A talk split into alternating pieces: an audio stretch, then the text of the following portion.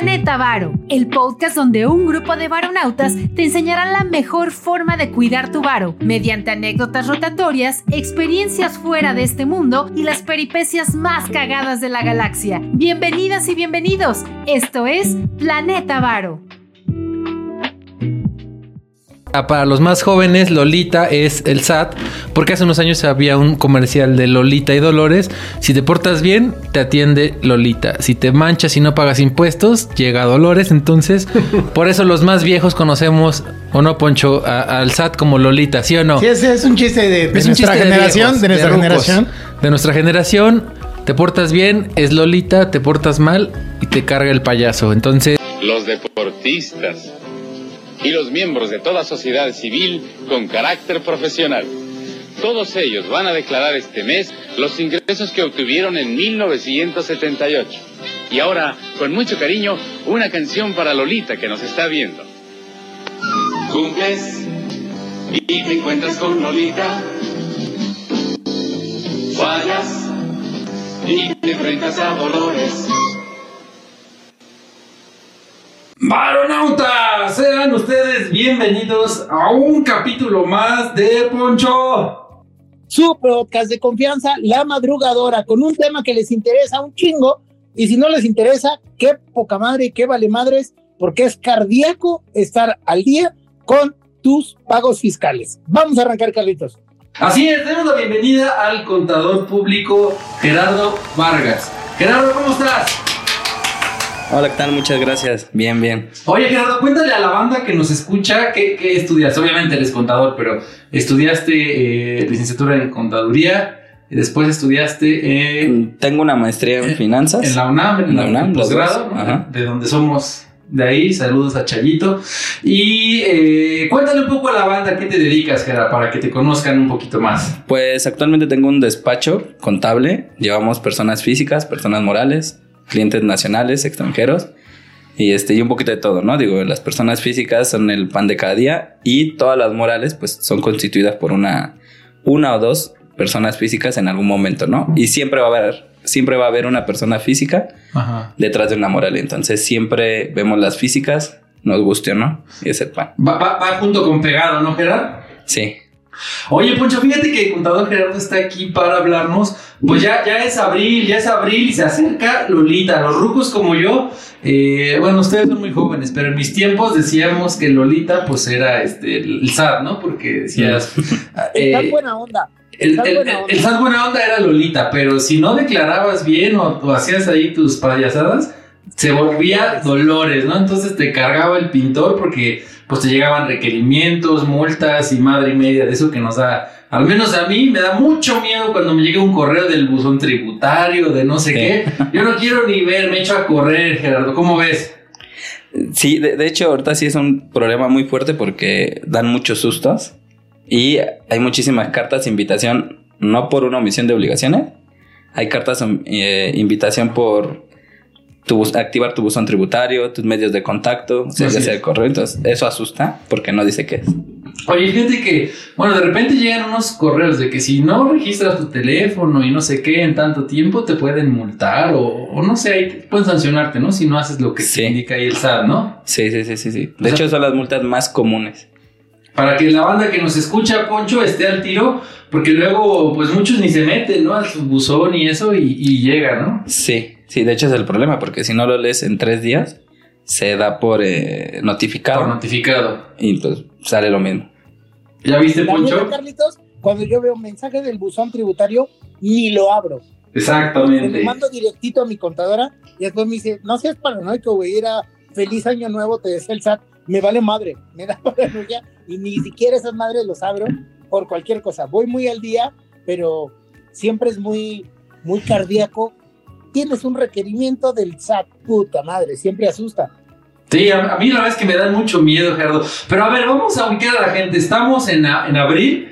¿Y cuándo es la fecha límite para personas físicas? 30 de abril, el último día. El día del niño, van. El 30 de abril, el que no se haya reportado con el SAT, se lo van a multar, ¿no? De mínimo. Y no salgan con sus chingaderas varonautas, porque acuérdense que varonauta chingón es varonauta actualizado.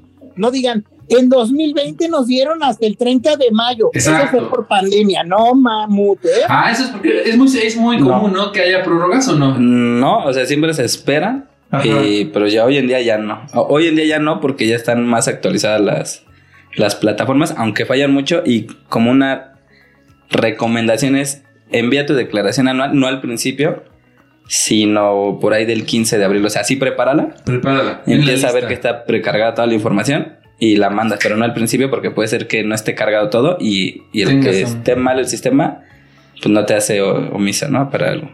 Ok, entonces ya, ya digamos que toda la banda. Primera recomendación para la banda, personas morales. Entren al portal del SAT, eh, vean lo que está precargado Sí. y revísenlo, ha- hagan sus ajustes. Ya casi está todo, ¿verdad? ¿Realmente una persona física no tiene mucho que moverle o todavía? No, no, en, más que nada son los datos informativos y que eso puede conllevar a más multas, pero este lo normal de salarios, ingresos normales ya está precargado, solo es corroborarlo y hasta ahí. Fíjense, más Carlitos. fácil no puede estar. ¿Qué pasó, Poncho?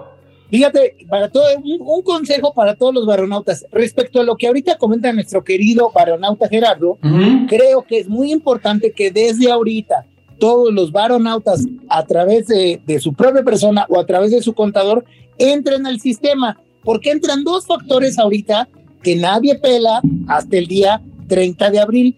Ojo, puede ser que tu fiel ya está caduca Ah, sí. y vas a andar valiendo madres si quieres meter tu declaración el último día. Ya te la persignaste.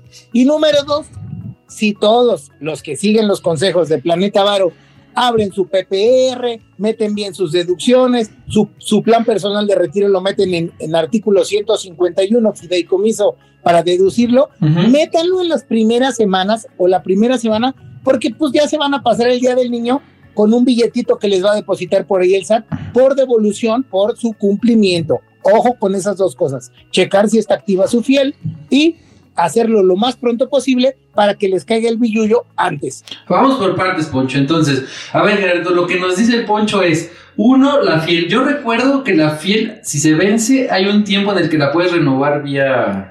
Ahorita eh, ya está seis meses, o sea, si caduca hoy, tienes seis meses para renovarla, ajá, para renovarla, este, vía electrónica. No tienes que ir al SAT. No, No. hay pretextos para notas de que me mandaron a la Torre del Caballito, que hay un chingo de gente. Nada. Ya lo dijo el contador. Seis meses a partir de que venza, la puedes renovar vía... Solo con la vieja... eh, Sí, hay, eh, con la plataforma SAT ID, Ah, ahí directamente. Perfecto. Y si tuviera seis meses un día, Hay que sacar ya la no. cita. Tienes que sacar cita, ir de forma presencial. Sí, sí, sí, sí. Y todavía tienes que llevar tu USB, porque yo me acuerdo que la última vez llevé mi USB para. No, sí, todavía Todavía. no necesitan Tú tal cual la cita. los de tres. No mames. Ya no me tocó, ¿eh? A mí sí. Sí, no llevo. No. Pero todavía es con USBs. Sí, sí, todavía con USB. Y llevas el USB y ahí te hacen el trámite. Es rápido, ¿no? Hasta eso, la verdad. Sí, sí, sí, sí. Sí, como unas hora, dos horas. Ajá. Pero bueno, lo que te dan la cita y todo eso es una Ah, chinga, sí, ¿no? el problema son las citas porque puedes tardar. Nosotros tenemos clientes que han tardado hasta tres meses. ¿Ya viste, Poncho? Así que pónganse al tiro, varonautas. Eh, Pónganse muy, muy. ¿Cómo pueden ver si está el estatus de la fiel, de la firma, el Eh, tiempo? De hecho, el archivo SER se le da doble clic en Windows y ahí te va a decir la vigencia. Ven, tip varonáutico. Hay dos archivos, punto .ser y punto .key, ok, Ajá. ¿no? Y Que el- es la y llave el y rec. el, el Y rec. el rec. El reg es la solicitud, o sea, nada más se utiliza para cuando lo generas, pero ese lo puedes perder, no hay problema. Ese es un requerimiento y te regresa el certificado. Ajá, ¿no? así es. Entonces ya Y guarden su saben. contraseña, cabrones varonautas. Apúntenlo en la agenda, en el refri, en su, en un Word, en su agenda del iPhone. Déjenselo a su mamá, porque también es algo bien recurrente que no pueden presentarla porque no se saben la clave, La clave. de llave privada, ¿cómo se llama? Espera. Sí, sí, sí, sí, es la contraseña de la fiel. O tatúensela Sí, en las nalgas, como decía mi abuela cuando, ¿no? Ráyense las Yo hago la nalgas. de mi mamá y mi mamá se pone unas contraseñas tan pachecas que digo, mamá, no me chingues. Pero está bien, ¿no? Tiene que tener ciertos parámetros de seguridad. Sí. Oye, pero a ver, entonces, Gerardo, tienes seis meses de. A ver, uno, recapitulando, le das doble clic al archivo. Punto ser. Punto ser en Windows y al darle doble clic te dice la vigencia. Ajá, ahí te dice tus datos y ahí dice la parte de vigencia. Estén al tiro, varontas, seis meses, ni un día más. Con un día que se les pase, miren, tienen que ir al SAT eh, presencial, ¿no? Ujú. Ok, entonces al tiro con la vigencia, ya nos dijo el contador Gerardo, 30 de abril es el deadline, es la fecha Sí. final.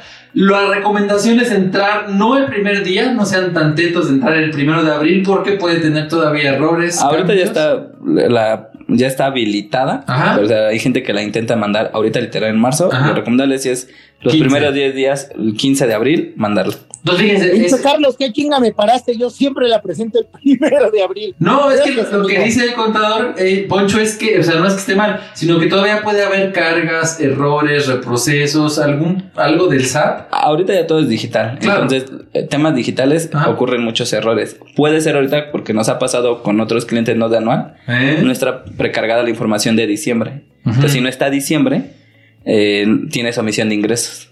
Ya ves, mucho cuidado. Y luego tú que te metiste un jamón del bueno en diciembre, te van a estar buscando ahí, este, Poncho, por no. Pero con los PPRs, artículo 151, Bueno. no hay pedo.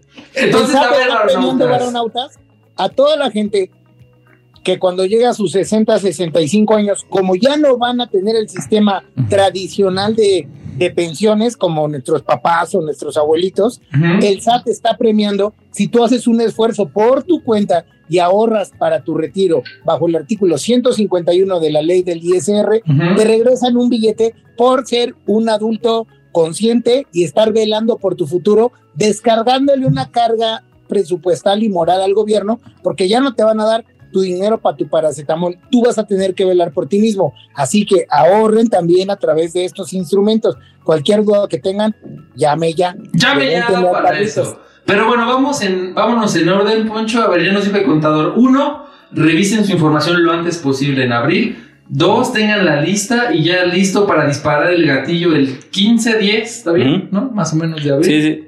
Y estén al tiro porque diciembre puede ser que falte. Entonces, ya que revisaron, eh, Gerardo, que todo esté bien, que todo esté en orden, vamos a lo que la gente le gusta, los... eh, las devoluciones, las deducciones. A ver, cuéntanos un poquito. eh, la banda que trabaja, los asalariados, la verdad es que es muy poco lo que pueden deducir, ¿no? Pero ¿por qué no nos les platicas un poquito? Porque luego se nos apendejan. Pues en general digo, todos pueden deducir las deducciones personales. Esa es la diferencia con una persona moral. Y hay un listado. Aquí lo más importante es saber las limitantes. Y empieza desde la limitante de cuánto es, ¿no? O sea, puedes meter 5 UMAS, que son 175 mil, Ujú. o el 10% de tus ingresos acumulables que tuviste en ese ejercicio. Y ya de ahí pues van saliendo las este, deducciones. En resumen, pues de cierta manera son temas de, de colegiaturas, seguro de gastos médicos, atención médica, enfermeras, ya entran los dentistas. Funerarios, Funerarios, nada más que ahí ese tema de los funerarios está interesante porque la finta es que solo los puedes deducir hasta que los utilices. Ujú. Entonces, si hoy yo hago... Un la- plan de- una previsión, no. no, las previsiones no van. Ah, y sí. entonces digo, es como la mayor molestia en ese. Me tengo que, cuando me muera, lo Bueno, puedo. no tú, pero puedes contratarlo para algún familiar. Lo puedes ¿no? contratar para un familiar y si ocurre el deceso Ahí y sí. lo aplicas, ahí es cuando lo puedes. Oye, también los. Los lentes, y pero nada más son hasta 2500. Ok. Entonces son como las limitantes porque digo, unos lentes pues, en general ya no cuestan 2500. Pero bueno, si, si, si la banda aquí se compran los de 5000, los primeros 2500. Los 1500 los puedes meter. posibles. Lo más importante ahorita realmente es que el CFDI.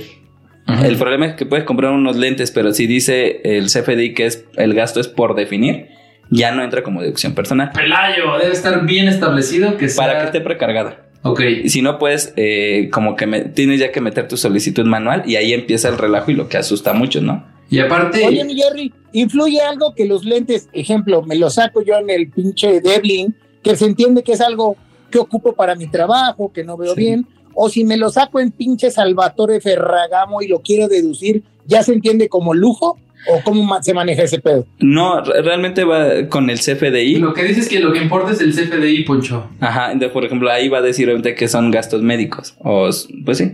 O, o, o, o lente. Ajá, no, o sea, es que nada más los el tipo de gasto Está va como. cerrado. Ajá, gastos médicos y ahí lo vas a tener que clasificar. Ok. Igual todo, todo tipo de gasto tiene que estar clasificado y ahora aún más con la versión 4.0 porque ya te cerraron el por definir. Ya no está. Ajá, entonces digamos, había muchos gastos, eh, deducciones personales que los metías por definir y tu contador se hacía cargo como de irlo clasificando. Oye, Gerardo, a mí muchos, algunos, no muchos, algunos contadores me han dicho que cuando haces eh, esto de, de, que por definir, bueno, antes que podía, por definir o cosas manuales, decían que se tardaba más tu devolución y que si era todo lo que está precargado, te la hacían así rápido. ¿Sí es cierto o es sí, de esos sí, contadores malvados? Sí, sí, la verdad es que sí, sí es cierto. Sí es cierto.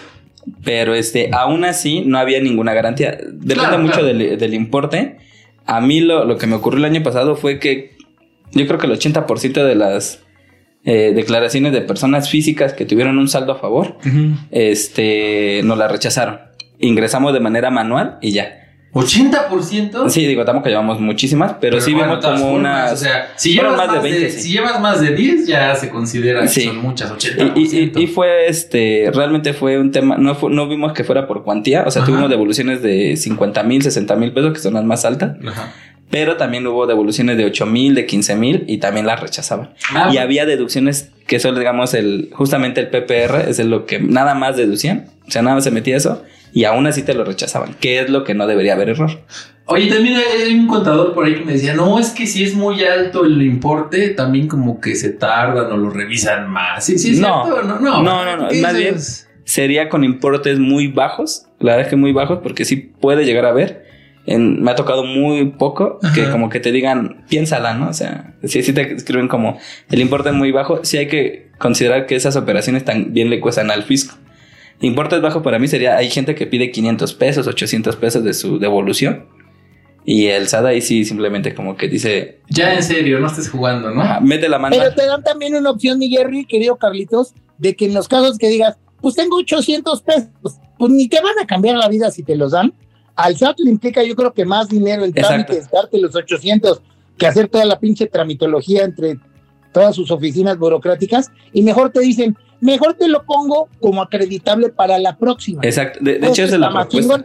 Esa es la propuesta que hace el SAT y en, digo, la verdad es que no, no tengo cómo cerciorarlo, pero en algún momento leí eh, en algún periódico cuánto le cuesta al SAT hacer cada devolución, o sea, cada transacción, y no le cuesta como habitualmente 5 pesos la operación. Uh -huh. Sí le cuesta una cantidad como de mil pesos, tengo entendido. Ahí sí la, no, no, no tengo, nunca lo he visto, no, uh -huh. no conozco eso, pero es ahí cuando el SAT dice, oye, me está costando más devolverte que lo que te voy a devolver. Mejor utilízalo en tu pago provisional o en tu siguiente declaración. Sí, porque el costo... Uh -huh. Venga, venga.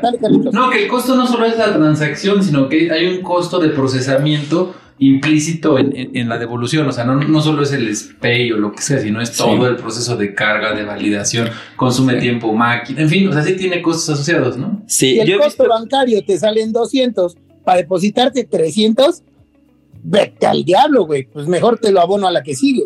Sí, yo lo que sí he visto es que la rechazan cuando tienes varias cosas. O sea, es decir, como más común. Es decir, si metes colegiaturas, metes los lentes, metes gastos, person eh, gastos médicos y además el PPR, como que todo ese conjunto te piden comprobarlo. Sí depende, cuando lo usas de manera personal, es decir, el PPR es para uno. Claro. Entonces, lo, entonces, ahí ya dice el SAT, ah, bueno, está bien, pero la colegiatura, ahí es cuando le empieza a causar ruido y dice, bueno, mándame de qué, de quiénes son las colegiaturas. Eso es como que yo creo que lo que, que llega a retrasar y te obliga a hacer la mano. A mí me van a atorar, contador Gerardo, porque fíjate, tengo colegiatura, tengo el PPR que me administra Poncho, ¿sí o no, Poncho? Tengo eh, un donativo que hago cada mes a Greenpeace, que no recuerdo de cuánto es, pero puedes deducirlo, ¿no? Sí. Tengo lo de mis lentes. Tengo lo del médico, o sea, cuando voy al médico facturas y te dan, este, sí. ¿no? También tiene un link. Los, table, los table dance de Morelos que tú pones que pongan alimentos y bebidas. No, ese ya no, es, ese ya, no es, ese ya, no es, ya no entra para personal, para personas este, físicas. Para personas físicas. Entonces, eh, ¿Qué más se puede deducir? Este... Eh, pues, los leasing, Carlitos, los leasing. Ahora que tú y hemos estado hablando de. de el leasing no es para no, personas no físicas, el leasing entra para. Eh, para actividades empresariales. Actividad PF, persona física con actividad uh -huh. empresarial, o para una SAS, sí. o para una. Para un contribuyente de una actividad este, eh, preponderantemente económica. Claro. Ejemplo, queridos varonautas. Si tú eres persona física, como todos los entes, bueno, casi todos los mexicanos, pero tu chamba es dar clases todo el día en, la escuela, en una escuela o estar dentro de una oficina de gobierno.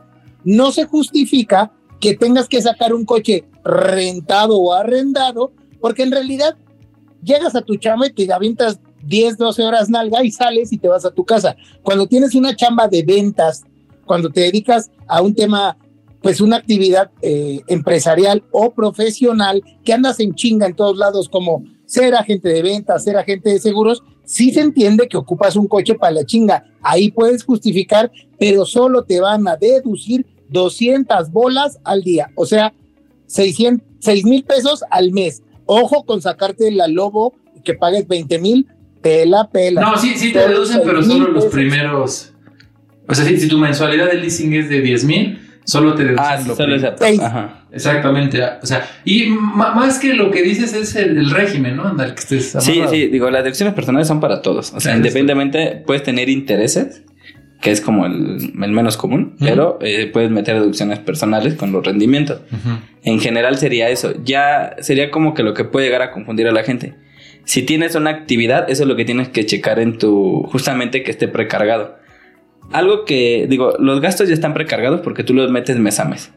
Y los ingresos ya están precargados junto con las retenciones. Lo que tú tienes que meter manualmente es el tema de las inversiones.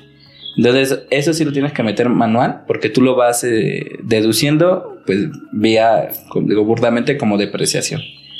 Entonces, este, eso sí lo tienes que meter manualmente y eso es lo que tienes que ir checando. Y te piden como un desglose de la... Hay que tener un control del tipo de gasto, ¿no? Si fueron mantenimientos, gastos en general, mercancía, ese tipo de, de rubros. Y ojo con eso también, queridos varonautas. Cuando van, ejemplo, al Office Depot, al Office Max o lo que sea, se compran su compu para chambear, porque los varonautas somos chambeadores, digan lo que digan. Pero le dicen, ¿qué tipo de compra le pongo? Y ustedes dicen, adquisición de mercancías, porque estoy adquiriendo una compu, ya valiste madre. Tienes que ponerle gastos en general. Adquisición de mercancía es cuando compras para tener tu tienda de abarrotes y surtirla. Cuando tienes una tlapalería y compras cosas y empiezas a, a venderlas, ¿vale? De hecho, tocando ese tema, sí llega a ser un problema porque en el caso justo de una computadora, una computadora no es un gasto en general, sería un, este, una inversión de equipo de cómputo.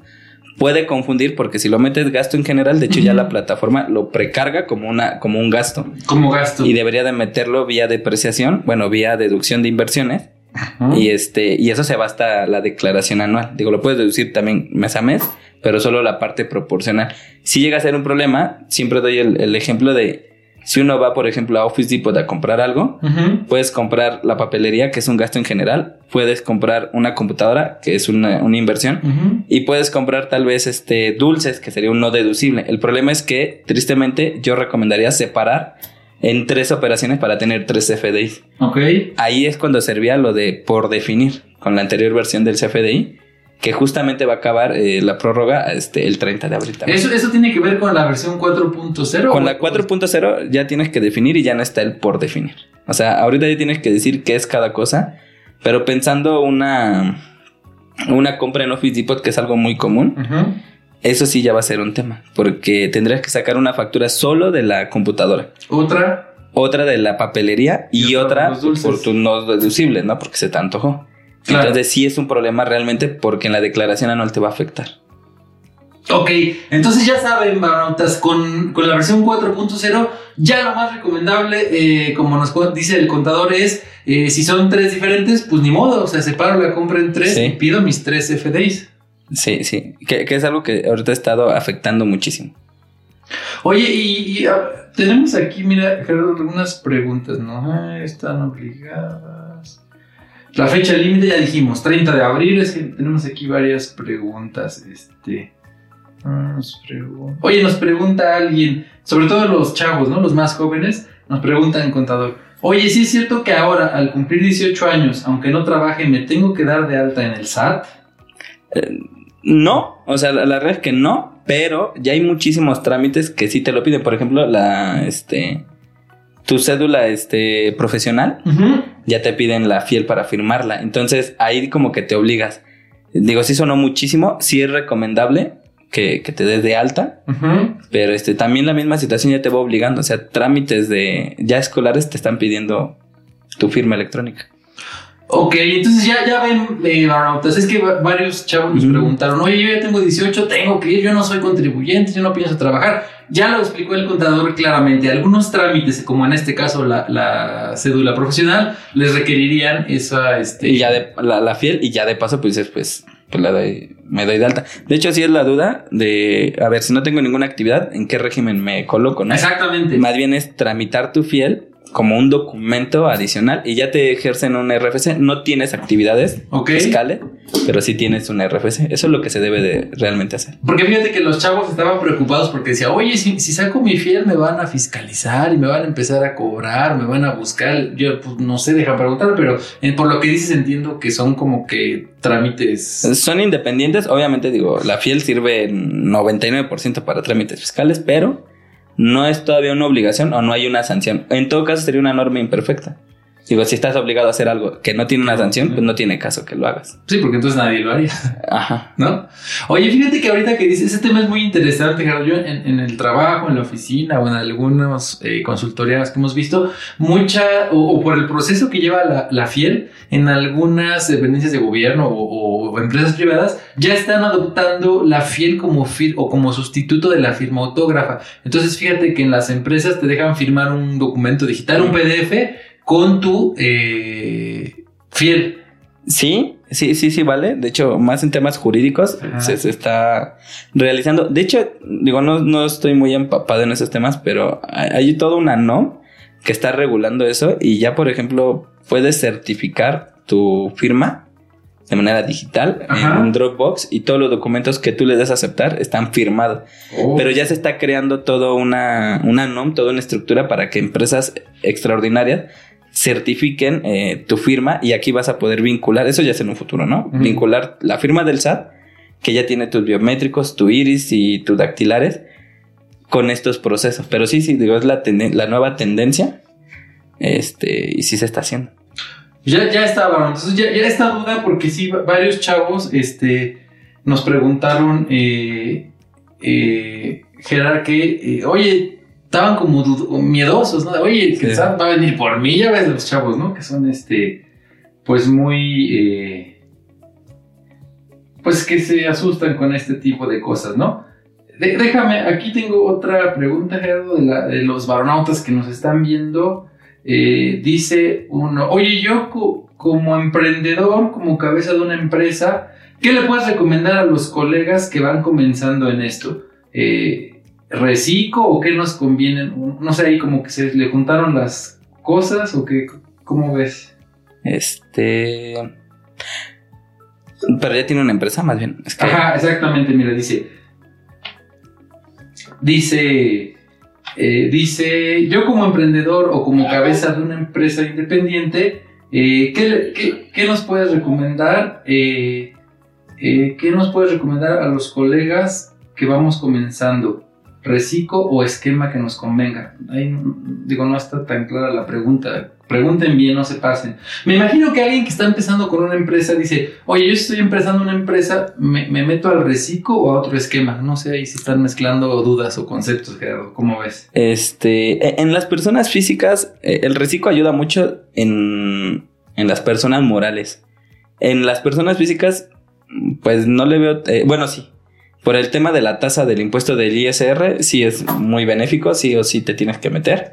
En tema de las personas morales, habría que esperarse si eres una, una comercializadora o si eres una empresa de servicios. Ujú. Ahí, pero digo, depende cuál sea su. Si lo va a hacer como persona física, definitivamente sí, por un tema de, de la tasa de ISR, que es mínima, aunque hay ciertos casos que son, creo que muy pocas actividades económicas En las que no conviene el reciclo. Por ejemplo, creo que en las abarroteras, donde los márgenes de ganancia son mínimos. Muy pequeño. O sea, no estamos hablando de un emprendedor, eh, un freelancer de publicidad, tiene márgenes de ganancia del 80-90%. Sí, porque todo lo que cobra es, Es para él, ajá. Un poquito para la renta, para la compu y... Pero ¿cuánto le ganan a una Coca-Cola, a una Sí, barrotera? centavos, ¿no? Entonces, si el porcentaje es menor al 5%, creo que una tasa de ISR del 1.25 hasta el 2.5 puede ser mayor al este al, al, al impuesto.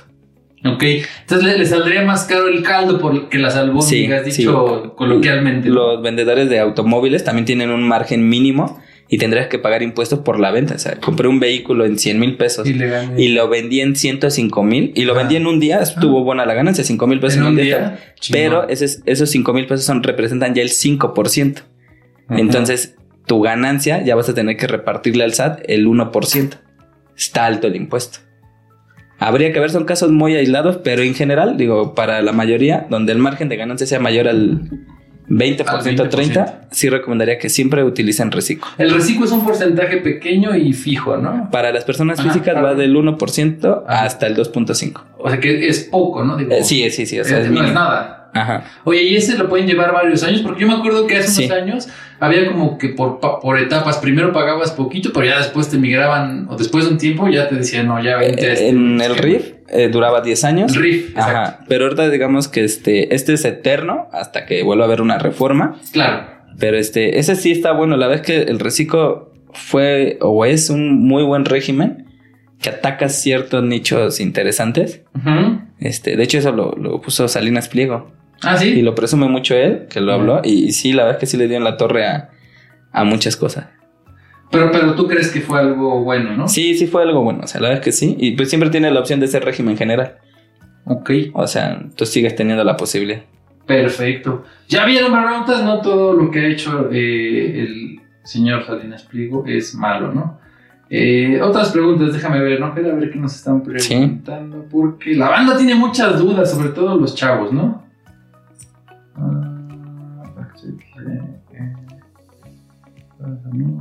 Ya nos preguntaste los de los 18 años, eh, la declaración, las fechas límites, ya lo tenemos. Eh, los, los rubros ya nos los dijiste, ¿no? Los gastos personales.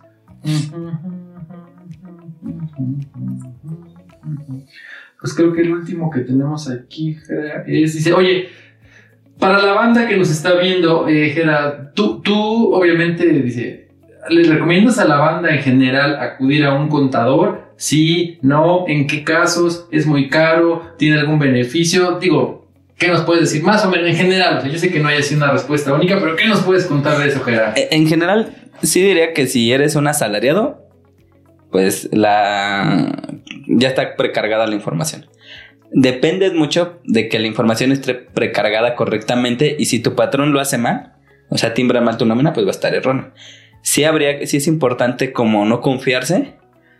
Ahí es creo que cuando te acercas a un contador, mm, digo, no de mérito o no, no le quito la importancia, sueldos altos, pues yo creo que eso se tienen que cerciorar, aunque sueldos altos ya tienen la posibilidad de las empresas de pagar un buen sistema, un buen contador. Cuando sí necesitas un contador, o yo lo recomendaría, cuando tienes varias actividades combinadas, es decir, Oh. eres asalariado, actividad empresarial, tienes arrendamiento y tienes inversiones. Entonces, en este esquema, cada régimen se tributa de manera aislada realmente. No es lo mismo deducir en arrendamiento porque son limitadas las, las, las deducciones. No es lo mismo en, en actividad empresarial ni en sueldos Ujú. y mucho menos en inversiones. Entonces ahí es cuando puede confundirte y ahí lo sí recomiendo. sí recomiendo que se lleve con un este contador.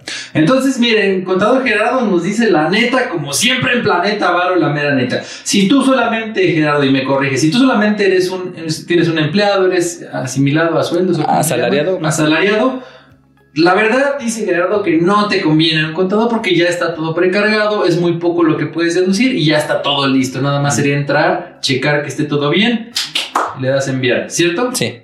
Pero si ustedes son varonautas que tienen un empleo que es asalariado y además, por ejemplo, esto es muy común, Gerardo, es mi caso.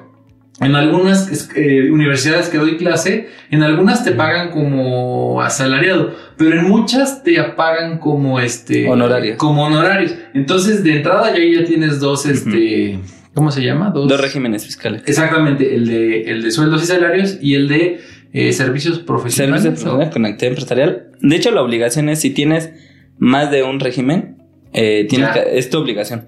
También Declarar. Ajá, tienes la obligación de declarar, pero si el régimen de intereses ya es uno.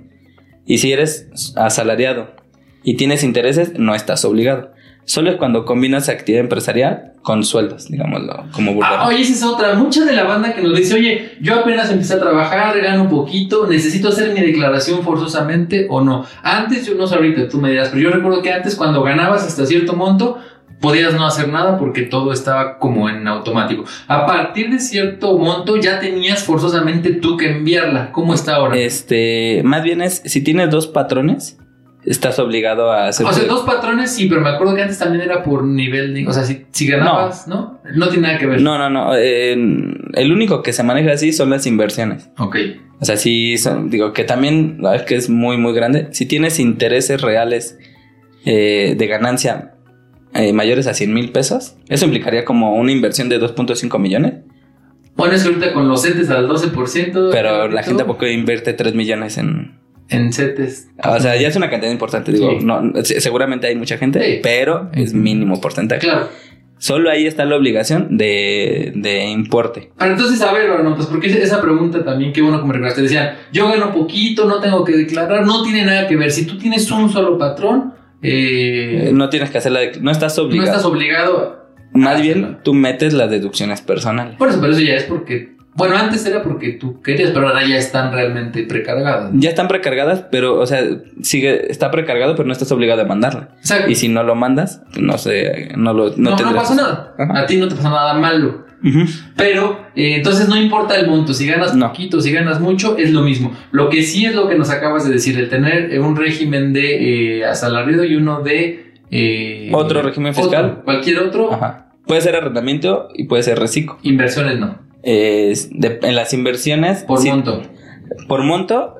La, la verdad es que en temas de inversiones sí recomiendo, más bien ahí es, no estás obligado, pero, Pero sí, sí te recomiendo porque las retenciones, ya te hacen una retención de ISR Ajá, en tus inversiones. sí, ya te llega el rendimiento neto de una parte. Ajá. Pero Pero, siempre, pero acuérdate que lo que se mencioné fue el interés real. Real. Y el interés real lo que hace es, si tengo un instrumento como el CETE que me da el 11, el 12% ahorita, menos la inflación que es el Está 6 en 8, bueno, 6. o 8, Ajá. este, tiene que ser esa ganancia mayor.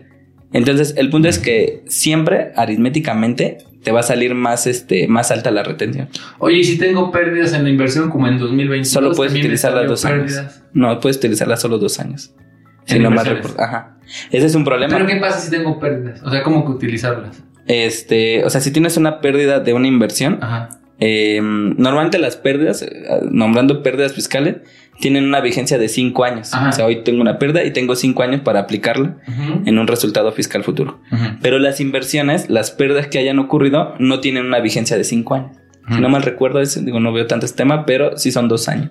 Pero, pero ¿qué- ¿a qué te refieres con usar que, que, me- que se genera una Eh, devolución? no, no, no, más bien es, imaginemos que ahorita tú tienes una pérdida, Ajá. invertiste mil pesos. Suponte, en 2022 a mí me ocurrió, tenía mi portafolio y en 2022 perdí 5%, ¿no? Ok. digamos. Ese 5%, ¿estás de acuerdo que si este 2023 ganas ahora un 10%, ese 5% lo puedes utilizar ahí en ese 10? Ah, o sea, suponte que este año me va muy bien y gano el 15, Ajá. menos la inflación del 8, digamos, tendré un 7. Ah. A ese 7 le pongo el 5 que perdí en 2022. Más o menos así funciona. No, más o menos. Y podríamos decir que tienes Un- fiscalmente dos. una ganancia de 2. Ah, en flujo sí. vas a tener un 7, Sí.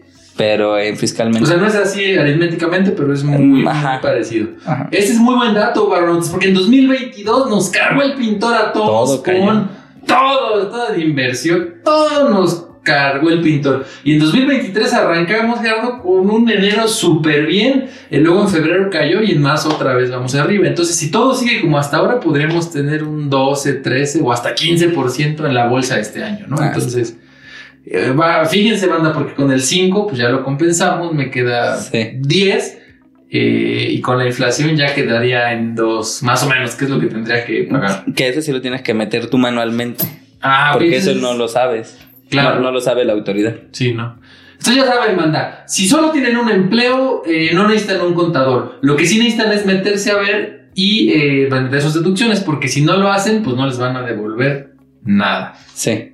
Y si ustedes lo hacen, pues les van a devolver. Eh, si tienen dos actividades diferentes, ahí sí es recomendable eh, tener un contador y es obligatorio mandarla tú, bueno, tú o tu contador, pero ahí sí es obligatorio mandarla, ¿no? Es obligatorio cuando tienes dos actividades O dos patrones. o, o dos patrones Y es recomendable acudir a un contador cuando tienes el rubro de inversiones, que es lo que nos estás diciendo. Eh, Sí, eh, digo, ya se empieza a mezclar. Yo diría también eh, recomendable un contador porque puedes tener actividad empresarial. Una persona con honorarios casi no tiene un movimiento, simplemente, como en tu caso, Ah, emites una factura para una clase, para esa cuestión. Creo que cuando ya se necesita el contador es en el tema de la deducción de inversiones. ah ok. Para hacer ese cálculo eh, que esté correcto, digo, es mínimo, pero, pero ahí es con lo que puede confundir a la gente, ¿no? Bueno, Meterse la ley. Es recomendable acudir con un Sí. contador. Oye, la otra pregunta nos decían, ¿es caro no es tan caro? Yo digo, no, yo sé que es tan variado, pero en general, ¿cómo cobran los contadores? ¿Por declaración? Eh, ¿Como un sueldo? ¿Por hora? No sé, estoy inventando. En general, no, no, no, no que sea la norma. Pues, pues al menos yo sí me baso mucho como en el tiempo obviamente invertido y eso va en función a los regímenes fiscales. Afortunadamente o desafortunadamente todo ya es digital, Ujú. pero es una declaración anual. Entonces implica que revise Todo un año. de- todo un año y, y más bien lo que lo, lo más importante y donde están los errores y donde hay multas son en los datos informativos. Por ejemplo, algo que se le va mucho a la gente es informar si tuvo préstamos eh, arriba de 600 mil pesos. Mm. Si fueron préstamos en todo el ejercicio menor a 600 mil, no estás obligado a informarlo.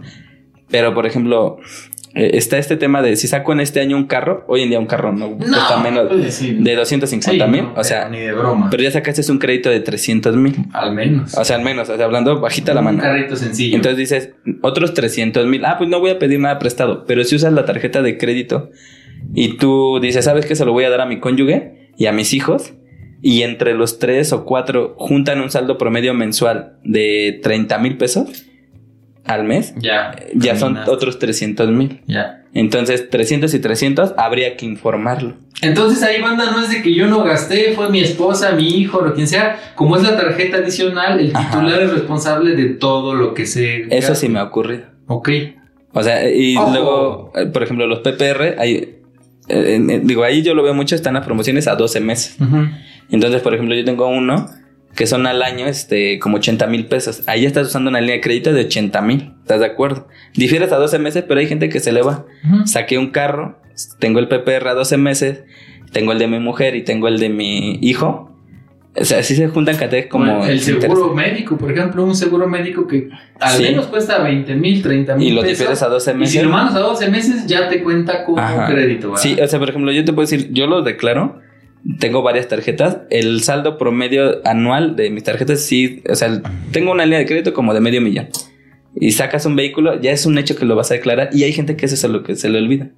Te puede llegar una multa por omisión, es muy rara, la verdad es que es muy rara, Pero puede pasar. pero puede pasar. Entonces ya saben, están, no tiene nada que ver con impuestos y eso, pero tiene que ver con una obligación de informar que Sí. usaste créditos arriba de 600 mil. Tuviste préstamo- préstamos arriba de 600 mil y este y más que nada es lo que te genera es una discrepancia fiscal. Bueno, o sea, es que la discrepancia fiscal va a que gastas más. Más de, ajá. Entonces, ¿cómo puedes gastar más de tus ingresos Exacto. vía créditos?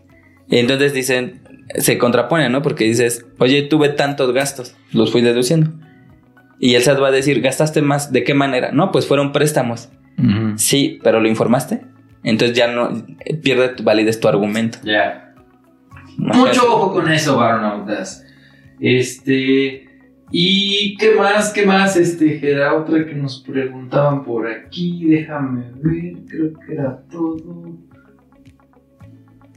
Ah, lo de- de- decías, en cuanto al cobro, normalmente es por Ah, sí, todo fue- perdón, por, perdón. Por, por Es- mes, una iguala. En general, en general. En general, digo, a mí me ha tocado todos los casos. Sí. Si llevo la contabilidad mensualmente, ya no la cobro. O sea, como que ya viene incluida en la prima mensual. ok. Cuando me llega una persona, eh, si el, yo pongo un límite, ¿no? O sea, normalmente cuando me llega una persona es porque tiene un saldo a favor. Entonces le cobro un porcentaje de la devolución y está como mínima, ¿no? Te cobro 3 mil pesos, digamos, tienes un saldo a favor de, de este 15 mil pesos. Yo te cobro 3 mil por enviar tu declaración y tramitar el saldo a favor. O si tienes un saldo a favor de 50 mil, te cobro el 10%, 15% y ya, ya, ya no te cobro esos 3 mil pesos. Entonces como que va variando mucho en eso Es y, y mencioné lo de los préstamos porque es lo que yo evalúo. Tengo que revisar todas tus líneas de crédito, toda esa cuestión y ahí es cuando me voy basando en cuánto cobra. Oye, eh, otra duda es, eh, por ejemplo, si una factura está mal, ¿se puede arreglar o ya no? ¿Tienes un cierto tiempo? ¿Ya te fregaste? El, el deber ser dice que sí lo puedes arreglar, incluso no tiene que afectarte el año. O sea, hoy puedes eh, corregir facturas del año anterior. Ahora, sí se ha cambiado todo a cuestión de que ya no se puede hacer. O sea, ya no puedes cancelar facturas de, de años anteriores. Pero la realidad es que sí deberías de poder, o sea, Claro. estás en tu derecho. Por ejemplo, el, el uso del CFDI. Si el uso del CFDI está incorrecto, no lo puedes utilizar como deducción personal. Por eso mismo la fecha límite es el 31 de marzo para, para modificar factura del año anterior. Mm. Eh, o sea, los- las personas, los clientes se tienen que dar cuenta, ay, era gasto, era gastos médicos y le puse por definir o gastos en general. Las empresas sí lo pueden hacer. eh, no hay una sanción por eso, pero este, pues ya depende mucho de- del proveedor. O sea, porque pueden poner la política interna de Ya no.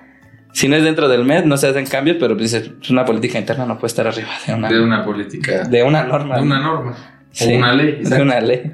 Exactamente. Muy mala para los que hacen eso.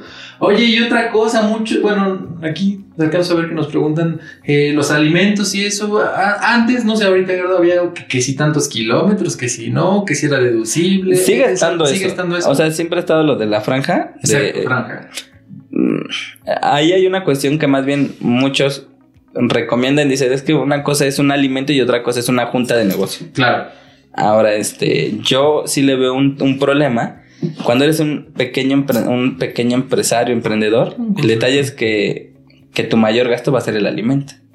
O sea, es lógico. Entonces, yo la verdad digo, eso no lo dice la ley, no lo establece, pero yo me atrevo a decir que si tus gastos representan 30% de, de, de- de tus gastos totales, pues sí tengas cuidado de eso porque la ley sí, la, la autoridad sí lo va a objetar. O sea, y, y es pelearte, ¿no? Ahora, el problema es la materialidad, o sea que hay, hay gente que dice, ah, mételo como un, eh, una junta, ¿no? Gastos por una junta. Sí, pero la junta hubo una bitácora, Minuta. Una minuta, la bitácora, el resumen de, de- de lo que se vieron. Todo eso lo vas integrando. Si no lo ¿Y tienes, cómo lo integras? no, o sea, es que cuando llega una revisión, Ah, solamente en una revisión. en una revisión te van a decir, eh, tú vas, tu mayor alegato va a ser, ah, fueron gastos por una junta de negocios. Y la autora va a decir, sí, mm, compruébame que fue una junta de negocios. Si no, fueron alimentos y fueron dentro de la franja. Entonces, es- Si es fuera de la franja, lo de la. eh, también hay una limitante, o sea, porque también te dice que son viáticos y también tienes tus, tus topes, creo que Claro. como 400, 500 pesos. Pe- Pero lo que sea, o sea, si yo estoy fuera de esa franja y estoy dentro del límite de consumo, eh, es más difícil que me revisen lo de la bitácora y eso, o, o ya es Eh, por hecho. Eh, Es que por eso decía, si tus gastos representan Pero es que no es lo mismo alimento tuyo como gasto o, o viático, ¿no? eh, la autoridad, ¿cómo lo vas a ver? Tú lo tienes No que comprobar. No porque no viene en el CFDI. En el CFDI va a decir gastos en general. Ok. Y entonces el, el tema es que cuando tú lo clasificas en la anual, ahí sí dice alimentos. Si lo metes por alimentos, en automático deberías tener, se asumiría que tienes la deducción del 2.5%, o sea, nada. Nada. Y si lo metes como gastos en general es porque le estás dando el tema como si fuera una junta de negocio.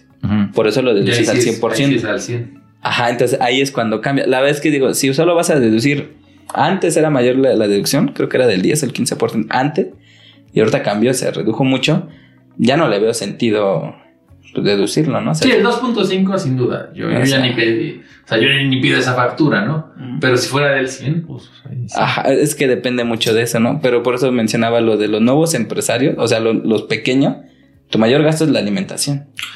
Sí, pero es que más bien yo, yo te, te hacía el planteamiento del viático y eso, pero tienes razón, la autoridad cómo vas a ver y, yo, Co- no hay y forma lo de- tienes que de- comprobar. Ajá.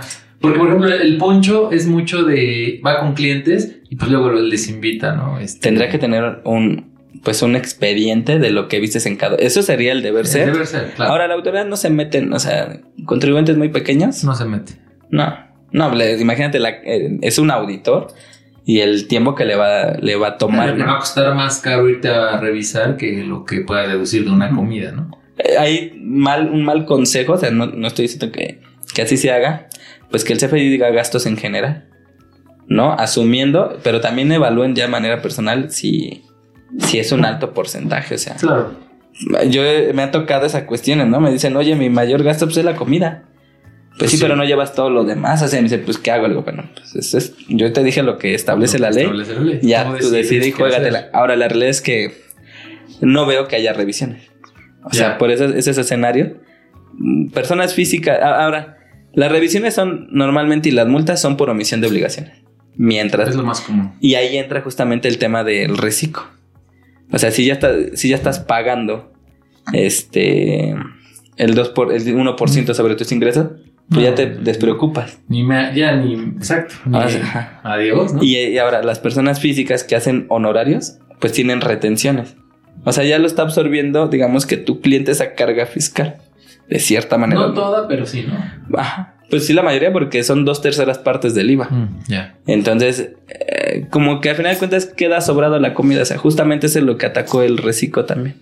Oye, y también por ahí, ahorita no, pero en otra ocasión nos decía, oye, yo soy profesor o consultor, estoy por no sé qué. La ropa, pues para mí, yo Sí. o sea, voy a un- tengo que ir a un cliente, pues no voy a ir así todo mugroso, tengo que comprarme un traje. Eso sí se... Sí, también entra, pero justamente va parte del... eh, ahí empieza el problema, ¿no? Porque a mí me ha tocado ver gente que mete la joyería de su pareja, mete los Claro, bolsos, mete sí, los sí, lentes. sí.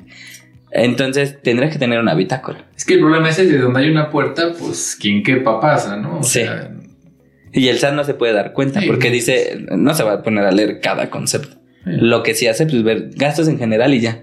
y, y ve más o menos la proporción, ¿no? Ajá. O sea, de que no, pues está en Eh. un porcentaje, pues no sé si aceptable, pero promedio al menos. Sí. O sea, que no te salgas de lo común y ya. Lo que le importa al SAT es que no tengas discrepancia fiscal. O sea, el problema de las personas físicas es que hay discrepancia fiscal. De hecho, en las morales no existe el término de discrepancia fiscal porque se asume que, que tiene socios. Entonces los socios le están invirtiendo a la empresa y por eso está generando pérdidas. ¿No? En tema de las personas físicas, ¿de dónde está sacando dinero? Justamente son los datos informativos. Hubo una donación arriba de este 600 mil pesos. No, pues sí. Ah, infórmala. Oye, ¿tuviste un premio? ¿Algún premio? No me saqué la lotería. Ajá. premios. Y eso te, lo que va a hacer es darte en un futuro, justamente te va a dar pérdidas. Y para evitar la discrepancia fiscal la vas aclarando. Mm, interesante. Oye, quedado muy interesante todo lo que nos has dicho aquí. Hay una pregunta un poco más, no, no personal, pero sí como más de, no, no de contabilidad, sino de los chicos que están estudiando y eso.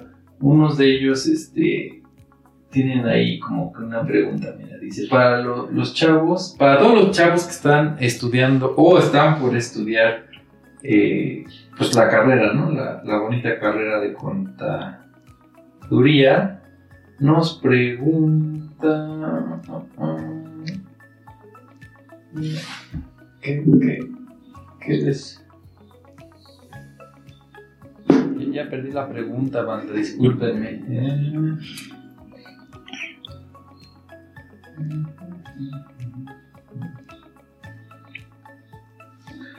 Pues nada, digo, a, a los varones que nos están escuchando, al- alguna, pues, comentario, recomendación de los chavos que nos ven que dicen, oye, estoy, estoy dudoso, estudio contaduría, no estudio finanzas. ¿Qué, qué le dirías a los chavos, este, Jera, que, que están eh, decidiéndose por ser, por seguir tu camino? Mm, Digo, como todas las eh, profesiones, pues hay especialidades. Yo, en lo personal, de cuando inicié, el- cuando estudié la carrera, me interesaba mucho la auditoría y después los impuestos. Ya conforme fue pasando, pues dije, ah, me voy a especializar en, en las finanzas. Por eso estudié la maestría. Pero, este, algo que sí me di cuenta fue que, y es una frase como muy común en contadores, y más en fiscalistas, es, este, en la vida hay dos cosas seguras, ¿no? La muerte y pagar impuestos. Pagar impuestos. Entonces, la misma situación de los de, de mis conocidos me ha llevado a tener un despacho más con un enfoque fiscal, o sea, en temas de declaraciones, más que en temas financieros, que también los empezamos a llevar, pero este sería eso como a, a los jóvenes, ¿no? O sea, donde hay, creo que hay más trabajo y hay más oportunidad es en temas tributarios. Tributarios. Y ya de ahí, pues, se- se- está el litigio, ¿no? Pero bueno, eso ya es más para un abogado. En temas financieros, pues el problema que yo veo es que ya son para estructuras más grandes. ¿no? Empresas ya corporativas y esa cuestión. Y creo que a veces eso desalienta, ¿no? O sea, yo creo que vas viendo eso. Más que salita, pues hay menos, ¿no? O sea, hay menos trabajo Hay pocas empresas de ese tamaño, con esa estructura, y hay menos posiciones. y solo ¿no? necesitas una, o bueno, dos, cinco, diez posiciones. Y en temas de declaraciones, Hay, pues, hay las que quieras, ¿no? pues simplemente las filas del SAT, ¿no? ¿Cuántas nuevas personas se registran? No hablando de personas morales. Sí. ¿Cuántos tramitan su fiel? Entonces es interesante y, y, todos tenemos en algún momento lo interesante es eso, ¿no? Que te das, no te das cuenta que tienes que declarar. Por ejemplo, en eh, una donación hay que ver si eh, en el reparto si hubo una ganancia, hubo retenciones, hay que meter deducciones personales, estuvo bien determinada todo eso va llevando a que te asesores con un contador. Oye, ¿qué tan frecuente es, por ejemplo, los abogados? Ya ves que cada año cambian la ley, el código, no sé qué madre. Eh, las NIFs, por ejemplo, se actualizan o no sé qué. Eh, eh, en, tu campo de estudio en general, ¿qué, tan, ¿qué tanto cambia esta parte tributaria año con año? ¿Cambios menores? ¿O sí son cambios drásticos? ¿O cómo, es esa este, parte? Sí, sí depende también el régimen fiscal. Ajá. El régimen de los intereses en temas financieros es el el que más cambia, así totalmente, porque las tasas van cambiando muy, muy, muy rápido, incluso en un año pueden cambiar varias veces. Pero este, más bien eh, te respondería con depende del sexenio. Porque cada, cada presidente trae una política diferente. de, de recaudación diferente. En Enrique Peña Nieto vimos el, el RIF. El RIF. Y en, ahorita con, con Andrés Manuel estamos viendo el reciclo. El reciclo. Y con Calderón estaba Repeco, que también venía de, de Vicente El Repeco fue un esfuerzo por meter de la informalidad a toda esa banda. No me acuerdo, el Repeco era como una cuota fija o algo así. Ajá, funcionaba como cuota fija. Algo así, ¿verdad? Ajá, y, y sí hubo esa, esa invitación. Y pues sí funcionó. De hecho, muy, muy bueno todos los regímenes fiscales, digo, como beneficios, tanto el RIF como el RECICO, tienen muchos parches al, al repeco, porque sí era la oportunidad de pagar muy poco impuesto con muy altas ventas.